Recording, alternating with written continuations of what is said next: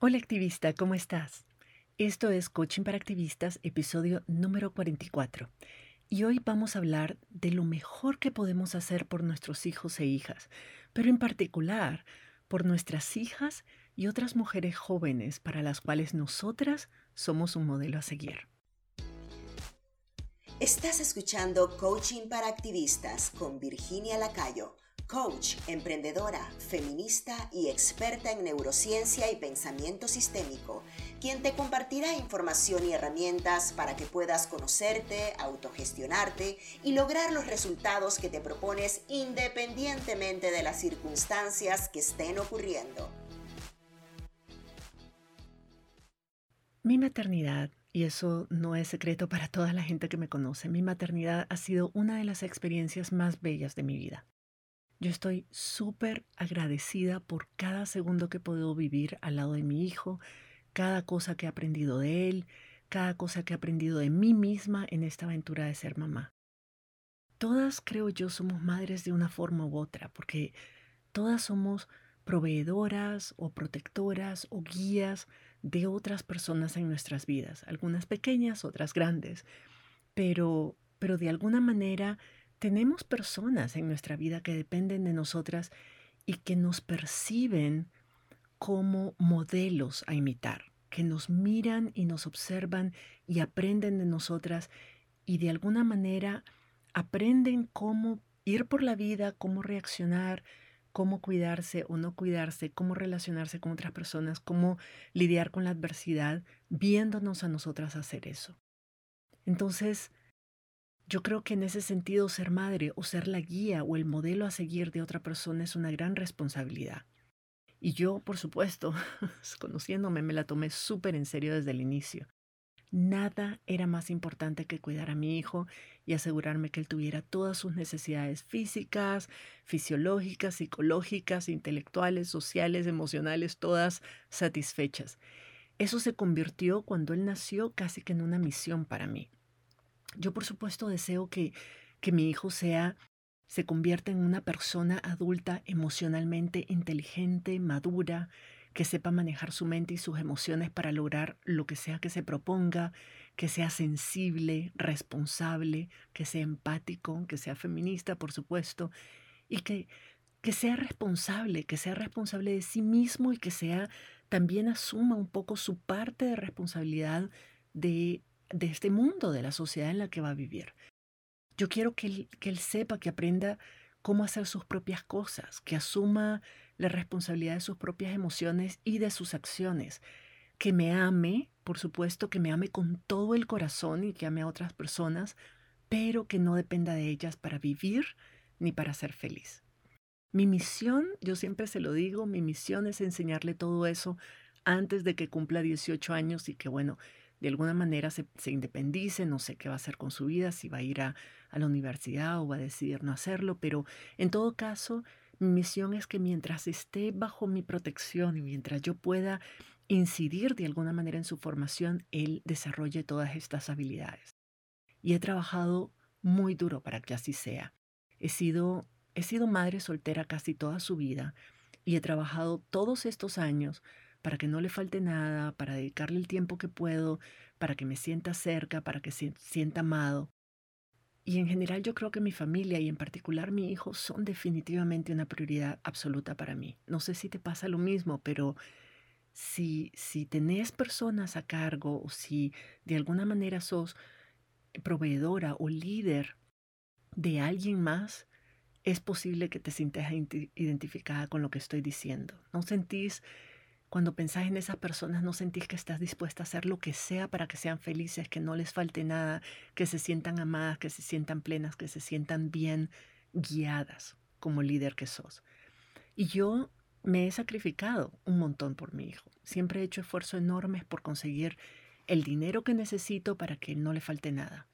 Siempre he hecho esfuerzos enormes para tener tiempo de calidad con él, para jugar, para acompañarlo, para escucharlo, para estar ahí. Y vos sabés que vos, vos me entendés que a pesar de que es sumamente satisfactorio y, y, nos puede llenar de felicidad y de plenitud y todo, todo eso es también muy, muy agotador.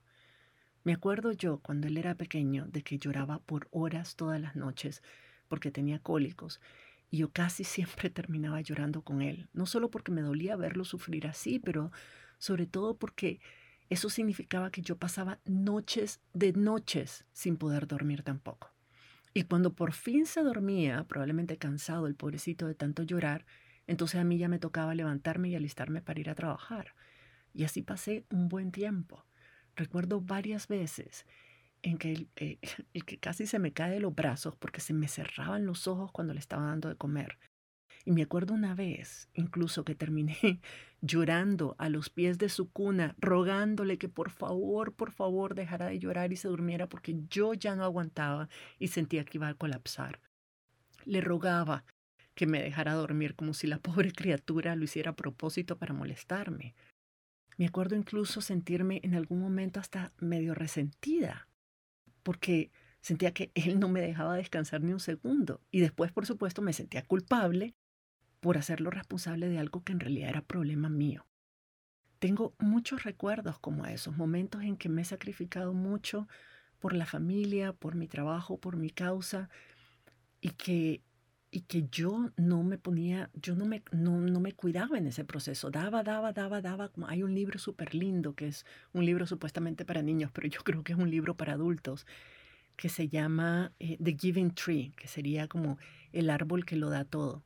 Si no lo has leído, te lo recomiendo. Son como 10 paginitas y casi todos son ilustraciones, entonces es súper fácil de leer, pero es súper poderoso. Cuando lo leemos ya de adultas es súper poderoso. Es más, me acuerdo también cuando recién nos mudamos aquí a Austin, hace como tres años, yo en ese entonces era madre soltera, no tenía trabajo, no tenía dinero, no tenía ahorros. Decidí montar mi propia empresa en ese momento precisamente por eso, porque tenía que de alguna manera resolver. Y por supuesto pasé una buena parte de esos primeros años trabajando como loca para montar esa empresa, para hacer todo lo de la casa y además atender a mi hijo y darle lo mejor que pudiera y ayudarlo de la mejor forma posible a pasar su propio proceso, porque él también tenía que adaptarse al idioma, adaptarse a un nuevo sistema escolar, eh, quería que se sintiera seguro, no transmitirle toda la angustia que yo estaba sintiendo y bueno, con toda esa responsabilidad, toda esa carga emocional y sin cuidarme yo misma, ni, ni poner atención a mis necesidades, pues me llevé otra vez al borde del colapso. Realmente estuve muy, muy, muy mal. Y el problema con eso, cuando damos tanto, tanto, que llega un momento en que sentimos que empujamos nuestros límites más allá de lo que es posible, entonces empezamos a decaer, empezamos a, a nuestra, la calidad de nuestra vida se deteriora muchísimo, pero también la calidad de nuestras relaciones y la calidad de lo que hacemos por otras personas, que supuestamente son nuestra prioridad. Yo me acuerdo que llegué a un punto en que por la noche, en vez de aprovechar el rato para cenar juntos, jugar, platicar, pasarla rico con mi hijo, yo más bien apuraba la cena, comíamos viendo televisión porque simplemente ya no me daba la vida para estar platicando nada, ya no me daba la vida mucho menos para jugar lo mandaba rápido a dormirse después de eso porque ya a esa altura, si él no se iba a dormir, yo me tiraba del balcón de tan cansada que estaba. Entonces, ni, ni hablar, ¿verdad? De lo que en ese momento estaba tan agotada, tan desbordada, que era poco tolerante con él, me molestaba con facilidad, estaba preocupada todo el tiempo, estaba más irritable, tenía cambios de humor frecuente, estaba siempre cansada. Me acuerdo que él me decía además, mami está siempre cansada. Y por supuesto él, él se quejaba, yo me molestaba, después me entristecía, después me resentía porque él no apreciaba todo el sacrificio que yo hacía con él, después me sentía culpable porque no se supone que debería reclamarle yo a eso cuando, cuando era mi responsabilidad. Y la verdad es que él nunca, nunca me ha pedido nada, nunca me ha pedido, mira, quiero que trabajes 24 horas y que te sacrifiques porque quiero un montón de cosas y quiero no sé qué y además quiero que jugues. O sea, él nunca me pidió ni siquiera la mitad de las cosas que yo sentía que tenía la obligación de darle. Sobre todo, nunca me pidió que no me cuidara yo, que no dedicara tiempo para mí. Nunca me pidió que no hiciera una siesta o que no saliera con una amiga o que, o que no fuera a caminar y a tomar aire, nunca me pidió nada de eso. Yo hacía sacrificios y me esforzaba por él y por el bienestar de mi, de mi hogar, de mi familia, pero al final ninguno de los dos estaba realmente contentos. Y lo mismo ha sucedido en, en algunas relaciones de pareja. El problema con esto, con esto que, que, que me ha sucedido a mí, por eso te lo comento, para ver si, si esta reflexión que he estado haciendo en este periodo, sobre todo este año, te ayuda a, a ver las cosas desde otra perspectiva. Nosotras nunca nos priorizamos. Nosotras nunca nos ponemos primero, nuestras necesidades no las cubrimos, no las satisfacemos, siempre las dejamos para después. Pero el no hacerlo pensamos que es porque estamos siendo cariñosas, generosas, responsables, estamos atendiendo otras cosas que son más importantes, pero la verdad, la verdad es que no es cierto. Cuando nosotras no nos cuidamos, no estamos cuidando a nadie. Cuando nosotras dañamos y no atendemos nuestras necesidades y no atendemos nuestra salud física, mental y emocional, lastimamos a otras personas y lastimamos las relaciones. Y eso no es todo. Lo otro que pasaba también en ese momento que yo estaba tan agotada es que como yo no validaba ni reivindicaba mis necesidades y mis deseos, mi hijo empezó a, cambiar de comportamiento. Y entonces ya no se atrevía tampoco él a decirme lo que él necesitaba o lo que él quería.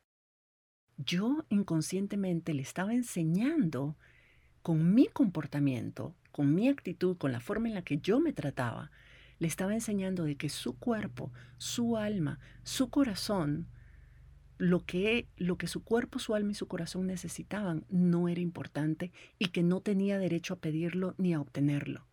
Porque si la mamá no lo hacía, con qué derecho lo iba a hacer él, ¿verdad? O sea, en mi afán de ser la mamá perfecta, estaba haciendo todo lo contrario. Y encima de eso estaba también modelándole que las necesidades y los deseos de las mujeres no son importantes. Si las necesidades de la mamá no son tan importantes como las suyas, porque yo lo ponía él primero, entonces tampoco las necesidades de otras mujeres en su vida iban a ser importantes. Ese es el tipo de hombre que yo sin querer, siendo feminista y todo, estaba formando. Y te digo, puedo seguir la cantaleta autocrítica por un buen rato, sobre todo si me pongo a revisar cómo también me he comportado con algunas parejas que he tenido anteriormente. Yo creía que era mi responsabilidad que estuvieran bien, que se sintieran bien, que se sintieran amados, atendidos, que la relación fuera bonita, que fuera entretenida, interesante, íntima, amorosa, romántica, etc. Yo me asumía esa responsabilidad. Y no se me ocurría, con lo mucho que yo trabajaba todo el tiempo, que llegara la noche o que el fin de semana y decirle que no, que necesitaba tiempo para mí solita, o que quería salir solo con mis amigas mujeres, o que quería irme un fin de semana al mar y descansar y meditar y hacer mi, mi diario o lo que sea, la verdad es que me daba miedo que mis parejas interpretaran eso como falta de amor o como egoísmo. Porque asumimos y hemos creído siempre de que cuidarnos a nosotras mismas, que ponernos atención, que, que priorizarnos es un acto egoísta. Las navidades, por ejemplo, eran una tortura para mí también, porque, porque aparte de que me descuidaba, ¿verdad? Y que no me cuidaba bien, por supuesto llegaba a fines de año con la lengua de fuera y con, como decimos allá, con el olorcito a gasolina, o sea, ya llegaba con las últimas. Pero aún así, sacaba tiempo y energía de donde no habían para ir a comprar regalitos, para preparar cenas, para atender a gente que nos visitaba, para ir a ver gente que no había visto. Y la verdad es que no siempre tenía ganas de hacer todo eso. No es que no las ame, es que a veces estoy agotada. y, y a finales de año estamos agotados. Entonces, lo que, lo que hubiera sido deseable para mí, que era pasar unos días tranquilita en mi casa, tal vez con mi familia cercana, comiendo piso bien, viendo películas o leyendo un buen libro en una hamaca, yo invertía todo ese tiempo en complacer a las demás personas, en darme y esperar que esas personas entendieran que era un sacrificio para mí, que era difícil, que era, no es que no las amara y no es que no quisiera hacerlo, pero que implicaba un nivel de energía y de esfuerzo que yo ya no tenía de dónde sacar. Y todo eso lo hacía porque creía que eso era amor y que creía que cuando amamos a, a otras personas, nuestras necesidades son menos importantes que las de ellas y que siempre podemos resolver después. Yo, yo creía que era, por muchos tiempo pensé que era suficientemente joven, que mi cuerpo aguantaba todo, que, que tenía la capacidad de aguantar muchos años y que bueno, que algún, en algún momento iba a poder dedicarme a mí, en algún momento iba a poder descansar, que en algún momento iba a poder tener el tiempo y la energía de resolver mis cosas y mis necesidades. El problema es que ese luego, ese en algún momento, nunca llega, porque la verdad es que siempre hay algo, siempre hay algo. El punto que quiero compartirte hoy es que por mucho tiempo tuve la ilusa idea de que si mi hijo y mi familia estaban bien, yo iba a estar bien también. Pero ahora, sobre todo este año, que he cambiado tanto, que he invertido tantas cosas, que he probado, si, si no me funcionaba algo, yo dije, bueno, ¿para qué seguir haciendo algo que ya no funciona? Voy a probar algo nuevo. Este año me di cuenta de que es todo lo contrario. Cuando yo estoy bien, cuando yo estoy en buen estado, cuando yo, tengo todas mis necesidades físicas, mentales y emocionales cubiertas, mi hijo y mi relación y mi familia en general están mejor que nunca. Yo sé que suena contraintuitivo, yo sé que no es lo que parece, pero te aseguro de que es así. Por mucho tiempo yo vi el cuidarme a mí misma, el poner atención a mis necesidades como un lujo que no me podía dar porque no tenía tiempo, porque no tenía recursos o por la razón que sea, pero en el fondo era porque no lo priorizaba. Yo, como te decía, sentía que mi cuerpo era sano, fuerte, que yo podía aguantar lo que fuera y que ya tendría tiempo para cuidarme más adelante, pero eso no sucede. Y mientras tanto estaba haciéndome daños y estaba haciéndome daños que después cuesta mucho revertir. Pero además estaba dañando mis relaciones y estaba enseñándole a mi hijo precisamente lo contrario de lo que yo quiero que él aprenda. Tanto en términos de su propio cuidado, de asumir la responsabilidad sobre su bienestar, como la idea que él estaba empezando a tener alrededor de, lo, de las necesidades de las mujeres y del derecho que tenemos las mujeres de, de también cuidarnos, de atender nuestra salud física, mental, emocional y de ser felices y de priorizarnos y de ponernos atención. Cuidar nuestra salud física y sobre todo nuestra salud mental y emocional es una responsabilidad. No es un lujo, no es para después, no es para cuando las cosas estén bien o cuando todo el mundo está bien. Es que por ahí se comienza, por ahí se comienza. Nuestros hijos y nuestras hijas aprenden de lo que hacemos, no de lo que decimos. Tenemos que poner mucha atención a lo que estamos diciendo y cómo lo que hacemos contradice lo que decimos. Nosotras queremos de que, sobre todo nuestras hijas y las mujeres jóvenes a nuestro alrededor, queremos que sean mujeres autónomas, autoafirmadas, independientes, asertivas, empoderadas. Pero con nuestros comportamientos les enseñamos que las necesidades personales son menos importantes que las necesidades de las demás personas son menos importantes que el trabajo, son menos importantes que las luchas sociales, son menos importantes que todo, en realidad. Porque siempre hay algo más. Siempre hay algo más urgente o más importante. Entonces, con nuestro comportamiento les terminamos enseñando que las necesidades físicas, mentales y emocionales de las mujeres no son importantes. Punto. Les enseñamos que, que podemos descansar un ratito o darnos un gustito de vez en cuando, pero solo lo justo para poder aguantar y seguir haciendo lo que estamos haciendo. Un masajito como regalo de cumpleaños, un paseo al mar con la familia, tal vez un fin de semana, está bien, pero que ni se nos ocurra ponernos de forma cotidiana atender nuestras necesidades y poner nuestras necesidades por encima de los deseos de otras personas o de las demandas laborales. Ah, no, eso sí que no. Eso en la práctica le enseñamos que no es correcto, que no es ideal, que no va a ser aprobado y que eh, simplemente es algo que no se hace, ¿verdad? Y yo creo que nuestra mayor responsabilidad como madres y como líderes es formar a hombres y mujeres que entiendan que para dar a otras personas hay que cuidarse primero, hay que darse primero, no podemos dar lo que no tenemos. que somos responsables, cada una de nosotras es responsable de su propio bienestar y que no es posible ni justo esperar que otras personas, sobre todo nuestros hijos e hijas, nos hagan felices y nos compensen todos los sacrificios que hemos hecho y, y sobre todo sin en ningún momento nos los pidieron. ¿No estás de acuerdo conmigo? Esas son algunas de las cosas que he estado reflexionando este año cuando creo que por primera vez en mi vida realmente empecé a, a, priorizarme, a ponerme atención y a cuidarme en serio. No de la boca para afuera y no de manera paliativa, sino en serio. Es cierto, es cierto que a veces sentimos de que nuestros hijos e hijas o que las personas a nuestro alrededor quieren todo de vos, ¿verdad? Que, que te piden cosas y que tienen altas expectativas y que están demandando y a lo mejor tu mamá o tu papá o tu abuelita o están ahí y que quieren que siempre estés ahí, que lo des todo y que cumplas con sus expectativas siempre, todo es normal.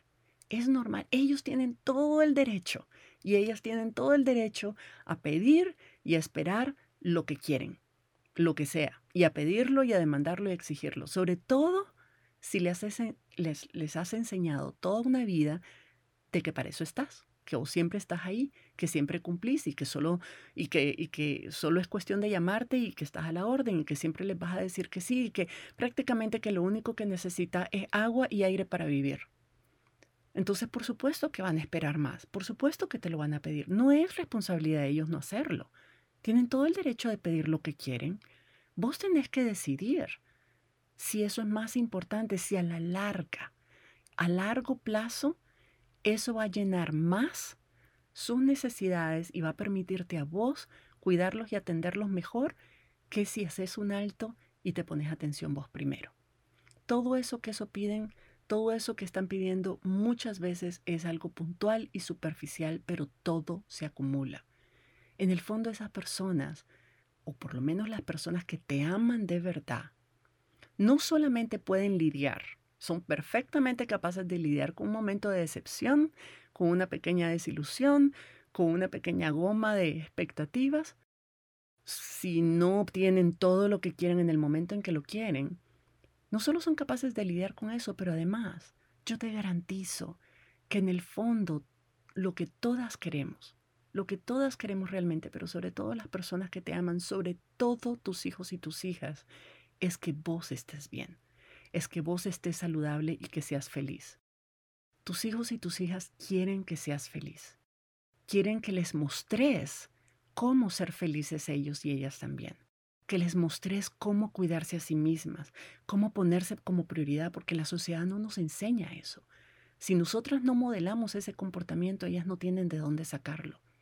Tus hijos y tus hijas necesitan que vos tengas la energía la fuerza y la capacidad mental y emocional de poder realmente ayudarles a salir de crisis que se presenten, de sentir, ellos quieren sentir que pueden contar con vos cuando realmente te necesiten, porque en ese momento vas a estar en condiciones de ayudarlas y lo saben. Tus hijas y tus hijos quieren sentir que pueden acercarse a vos y pedirte ayuda sin sentirse culpables ya sea por pedir algo que necesitan, porque ven que vos lo haces y que no hay problema y que nadie los va a juzgar ni a castigar por eso, pero tampoco quieren sentirse culpables cuando te piden algo por sobrecargarte o no quieren sentir miedo de que vas a reaccionar frustrada o resentida porque otra vez te están pidiendo algo cuando vos obviamente ya no das para más. Muchas veces no priorizamos cuidarnos a nosotras mismas porque pensamos que es eh, que es un acto egoísta. Realmente, si lo pensás, no es un problema de tiempo, no es un problema de dinero tampoco. La enorme mayoría de los actos de autocuido, que son legítimos, que son válidos, que son efectivos, son totalmente gratis y toman muy poquito tiempo de hacer. Requiere un sistema, requiere organizarse, requiere cierta disciplina, pero no es, a ver, Seamos honestas aquí. No es un problema de tiempo y no es un problema de dinero.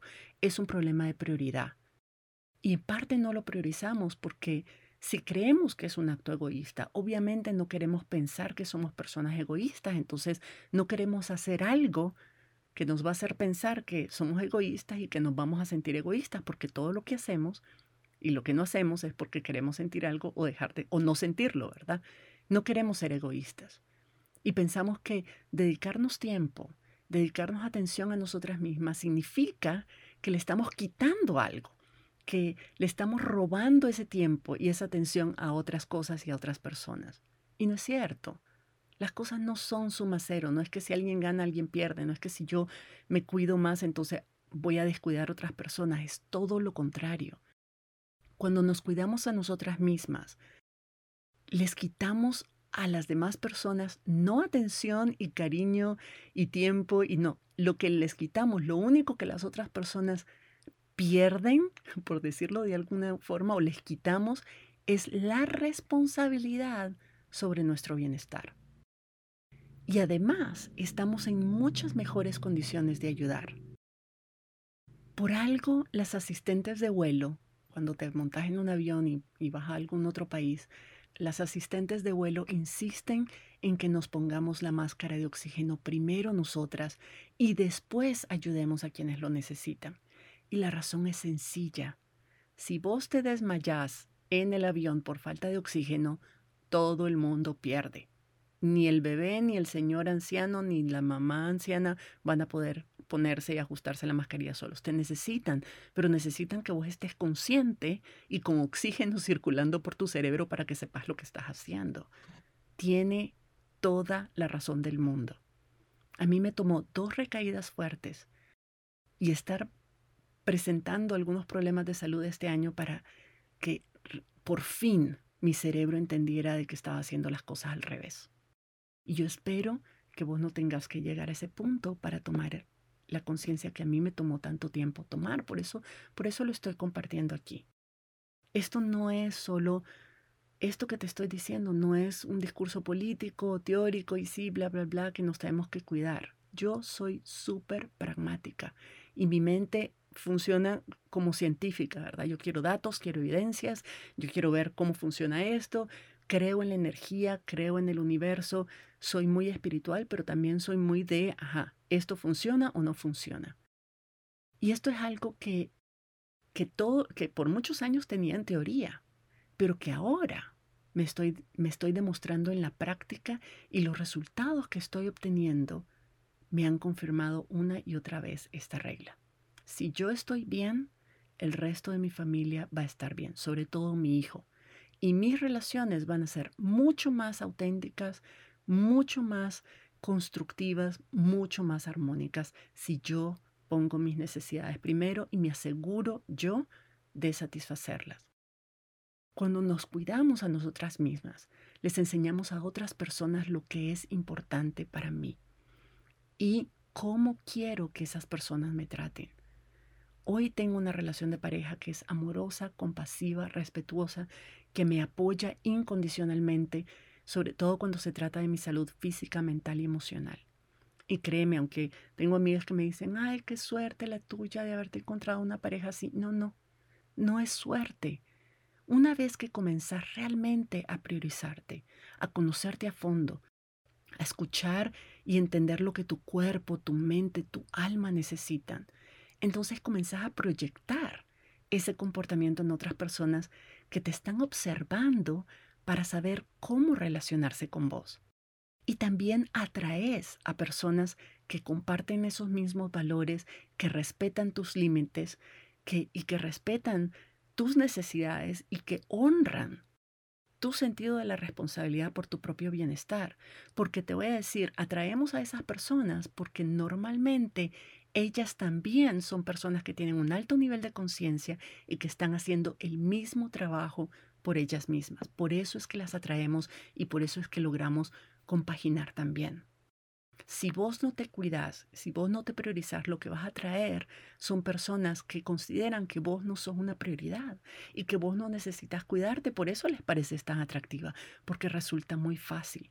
Porque dicen, yo lo que quiero es que esta persona no se preocupe por ella, se preocupe solo por mí y solo me dé, me dé, me dé, me dé y no me pida nada a cambio. Y si vos sos esa persona, obviamente vas a atraer a personas que eso es lo que quieren.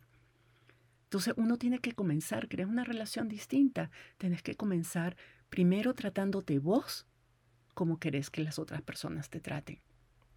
Yo ahora sí y desde, desde que estoy, eh, digamos, este año priorizando mi salud física y sobre todo mi salud mental y emocional, tengo una relación mucho más bella, mucho más abierta, mucho más auténtica e incondicional, no solo con mi pareja, pero sobre todo con mi hijo. Soy mucho mejor madre ahora, mucho más paciente, comprensiva, compasiva, juguetona y mucho menos sobreprotectora y exigente y dura de lo que era cuando estaba agotada y no daba para más. Y como pareja, soy mucho más relajada, me pongo menos defensiva, estoy menos temerosa o insegura, tengo mucha más capacidad de escucharlo, de acompañarlo en su propio proceso, de, de apoyarlo en resolver sus propias necesidades, porque él está haciendo lo mismo por mí y yo estoy haciendo eso primero por mí. Y ambos estamos conscientes de que nuestro bienestar personal es una responsabilidad individual. Y como asumimos esa responsabilidad en serio, entonces somos capaces de apoyarnos y de acompañarnos en el proceso del otro también. Incluso en mi trabajo, que tanto me importa, cuando yo cuido mi salud mental y emocional, he visto una enorme diferencia en el impacto que tengo. Resulta que mientras más me cuido, más produzco y no a la inversa. Hasta hace poco yo era, no, no, no puedo dormir, no puedo, dormir es una pérdida de tiempo, no puedo descansar porque tengo un montón de cosas que hacer y quiero sacar y sacar y sacar y producir un montón porque quiero dar, quiero entregarte mejores productos, quiero hacerte más podcasts, quiero producir más materiales gratuitos, quiero este, alimentar más el contenido de mis programas, o sea, quiero dar un montón.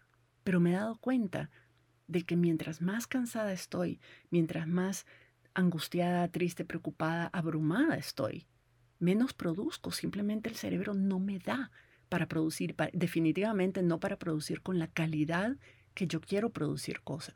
Y en, la medida en que he empezado a tomar medidas y a tomarme en serio y a ponerme atención y a cuidarme, noto cómo soy más creativa, soy mucho más productiva y más disciplinada, me permite, me logro enfocarme mejor en las cosas que estoy haciendo para terminarlas más rápido, procrastino mucho menos y soy por supuesto mucho mejor coach, porque cuando te trabajas vos, tenés mucha más capacidad de ser empática y de escuchar y entender lo que otras personas están pasando también. Siempre siempre ha sido un principio un valor importante para mí poner en práctica yo primero lo que enseño a mis clientes y a mis coaches y a las personas en mi comunidad y ahora por fin estoy siendo más consecuente que nunca y estoy súper feliz de que así sea porque además no es solo un tema de ser consecuente, es que los resultados que estoy obteniendo me confirman de que lo estoy, de que eso es lo que tengo que hacer, que eso es lo correcto de hacer. Aún me falta mucho por mejorar, por supuesto, pero por lo menos tengo la película clara y tengo mis prioridades en orden. Y ese es, era, siempre debió haber sido el primer paso desde el inicio. Y con esto, digamos, haciendo todo esto, me, me he terminado de convencer de que no hay nada más impactante. Nada va a tener un impacto más profundo en la vida de tus hijos y tus hijas que aprender a través tuyo a amarse de verdad, a cuidarse de verdad asumir la responsabilidad sobre su propio bienestar. Ninguna medida de éxito, así que logré esto, que logré aquello, ninguna medida de éxito va a superar el hecho de sentirte sana, confiada en tu capacidad de lidiar con cualquier cosa que se presente, saber que sos resiliente, saber que puedes manejar cualquier emoción y lograr lo que te propones porque te sentís bien. Es que no hay medida de éxito que supere el sentirnos bien. Tu cuerpo está bien, tu mente está serena y despejada, tus emociones te impulsan a salir adelante en lugar de estancarte en un remolino de miseria. Esa, ese estado de salud es el que te permite cualquier cosa que te propongas. No importa cuánto trabajes, no importa cuánto dinero tengas, no importa todos los logros que hagas, si vos no estás bien mental y emocionalmente, ni siquiera la salud física cuenta, porque no la vas a poder disfrutar. El cuidado de tu salud física es importante, pero a veces nos quedamos ahí. Incluso las que tenemos las mejores intenciones. No, que voy a comer más saludable, que voy a hacer dieta, que voy a hacer ejercicio. Ajá, nos quedamos ahí. Pero la salud mental y emocional, por lo menos a mi juicio, son mucho más importantes. Si me preguntas qué es primero, si la salud física o la mental, yo te diría que la mental. Porque manejar mi mente y mis emociones a mí me ha ayudado a bajar los niveles de estrés, a desarrollar mi autoestima, la confianza en mí misma, mi amor propio, la capacidad de poner atención a lo que mi cuerpo necesita realmente y la asertividad para pedirlo y para dármelo. Solo tener buena salud física, si yo no trabajo mi salud mental y emocional, no logro los mismos resultados. Entonces, cuando desarrollamos esas habilidades y esa madurez emocional, aprendemos a cuidar nuestra salud física de forma natural, desde el amor que nos tenemos y no desde un sentido de obligación o de culpa. Entonces las nuevas prácticas y los nuevos hábitos que desarrollemos se vuelven más sostenibles y se vuelven naturales y se sienten menos forzados. Entonces es mucho más fácil cuidar tu salud física cuando estás ahí. Entonces hablemos de vos. Pensá cuáles son tus prioridades en la vida en este momento. Sé honesta, hace una lista ¿Qué es prioridad para vos? ¿Sos vos? ¿Es tu familia? ¿Tu trabajo? ¿Hacer más dinero? ¿Las causas por las que luchás? Cualquiera de esas, es todas son válidas, no importa. Lo importante es ser honesto y decir, realmente esta es mi prioridad número uno en este momento. Y luego de hacer esta lista, pregunta, esa lista, pregúntate, ¿a qué cosas, actividades o personas les dedico más energía y tiempo de forma cotidiana? y hace una lista. ¿Cuántas horas al día le dedico a qué? Hace una lista primero de las cosas a las que, eh, que consideras que son prioridad y después haces la lista de las cosas a las que le dedicas la mayor cantidad de tiempo en tu día, en tu día a día, y después compara las listas y miras si están alineadas. Si eso que a lo que vos le dedicas, si esas cosas, actividades o personas a las que vos le dedicas la mayor parte del tiempo coinciden con las prioridades que pusiste en la primera lista. La mayor parte de las veces decimos que priorizamos algo, pero en la práctica no lo hacemos. Entonces, no son realmente prioridades. Nos estamos engañando.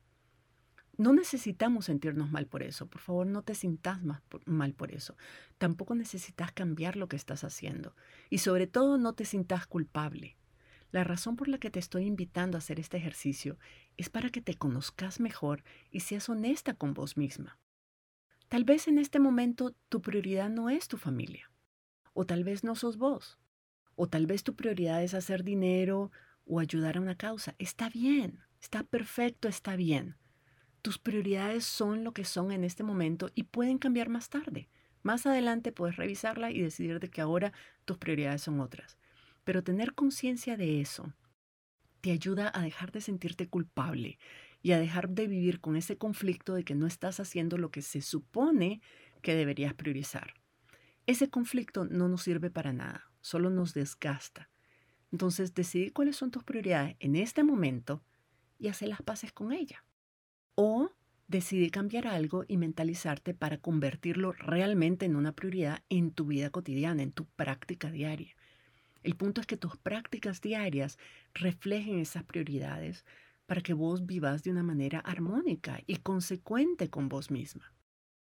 Pero sea lo que sea que definas como prioridad, especialmente si tu salud física, mental y emocional no están en esa lista, a lo mejor, a lo mejor tu prioridad en este momento, en este momento es asegurar tu estabilidad financiera o aportar a las causas sociales o de pronto tu familia, no importa. Pero en ese caso, si tú si en tu lista de prioridades no está tu salud física, mental y emocional, quiero invitarte a preguntarte si en esas condiciones en las que estás podés dar lo mejor de vos a esas prioridades que tenés. Y aquí es donde no te digo de que vos seas tu prioridad número uno si no quieres serlo. Pero si, por ejemplo, tu familia es tu prioridad, preguntarte en qué medida la forma en la que yo estoy en este momento, las condiciones de salud que yo tengo en este momento, me permiten atender esa prioridad como quiero, como quiero atenderla, me permiten ser la madre que quiero ser, la compañera que quiero ser, la hija que quiero ser, la hermana que quiero ser, lo que sea, ¿verdad? Es preguntarte si vos estás en condiciones de priorizar eso que decís que es tu prioridad. Por ejemplo, si mi prioridad en este momento es mi comunidad en mi programa Indomable. Entonces, en vez de asumir que la mejor forma de servirte a vos es trabajando sin parar, lo que hago es obligarme a parar y preguntarme, ¿cómo realmente puedo servirte a vos mejor? ¿Qué condiciones necesito yo o cómo necesito sentirme para producir contenidos de alta calidad? Para mostrarme vulnerable de forma que a vos te sirva. Para ser la mejor coach que puedo ser y realmente ayudarte a ver tu situación desde nuevas perspectivas. Yo estoy súper clara que cuando yo estoy cansada, estresada, enferma, preocupada por mis propios rollos o, o abrumada por lo que sea, no puedo estar totalmente presente y exclusivamente para vos cuando me necesitas y cuando estamos haciendo coaching. Simplemente no me da. Mi mente está demasiado ocupada en sobrevivir como para darte la calidad de atención que vos necesitas. Entonces, no cuidarme yo primero te afecta a vos directamente.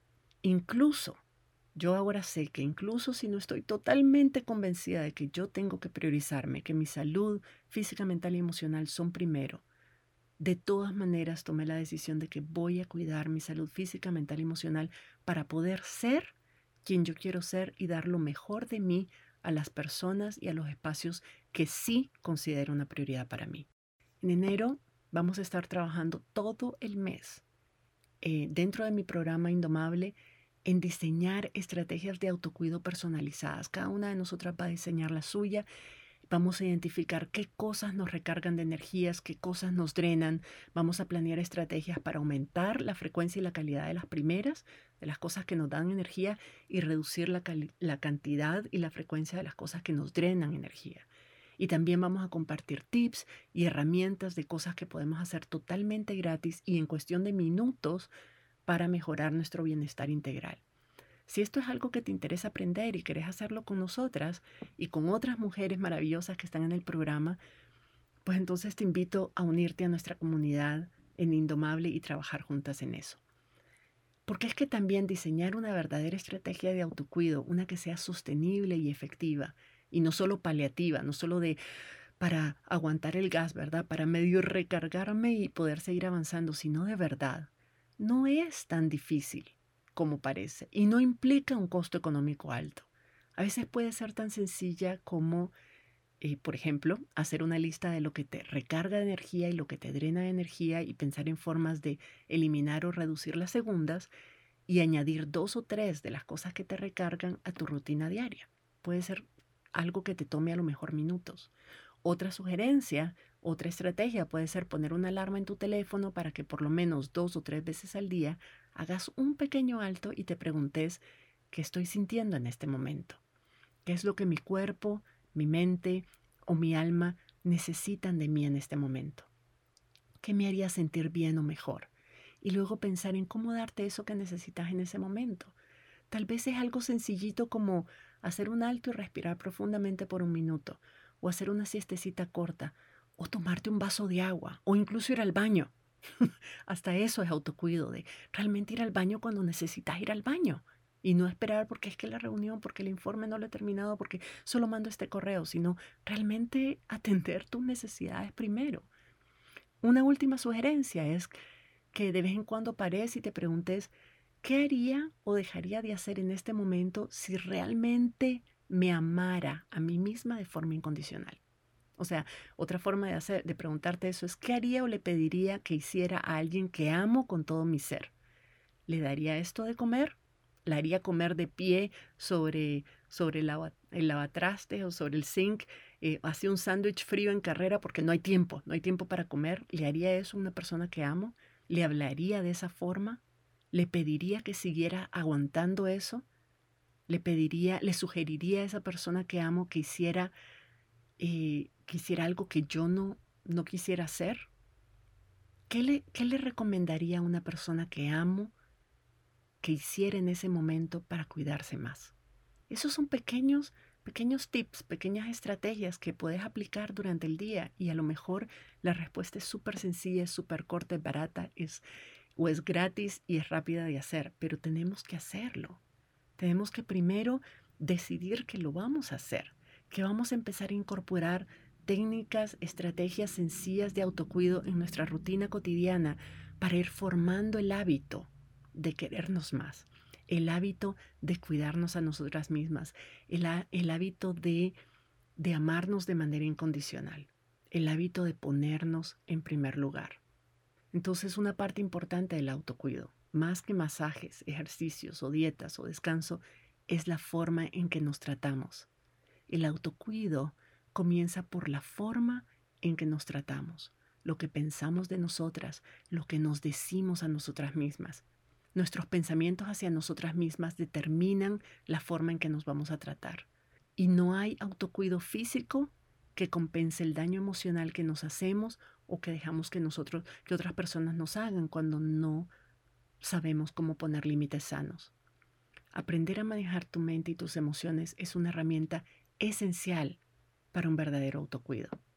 Entonces quiero cerrar este programa preguntándote e invitándote que si no has recibido nunca coaching, esta es una linda oportunidad para darte ese regalo. Como te comentaba, todo el mes de enero vamos a estar enfocadas en desarrollar estrategias de autocuido que se adapten a tus necesidades, tus valores y tu estilo de vida que es único en el mundo y así garantizar que esos primeros pasos que tomes sean realmente efectivos y sean sostenibles. Y si no tenés una coach aún, por supuesto que estaría súper honrada de ser tu coach. Gracias de antemano por tu confianza y nos escuchamos en la próxima. Si te gustó este episodio, dale like, suscríbete para no perderte el próximo y compártelo con otras activistas, por aquello del buen karma.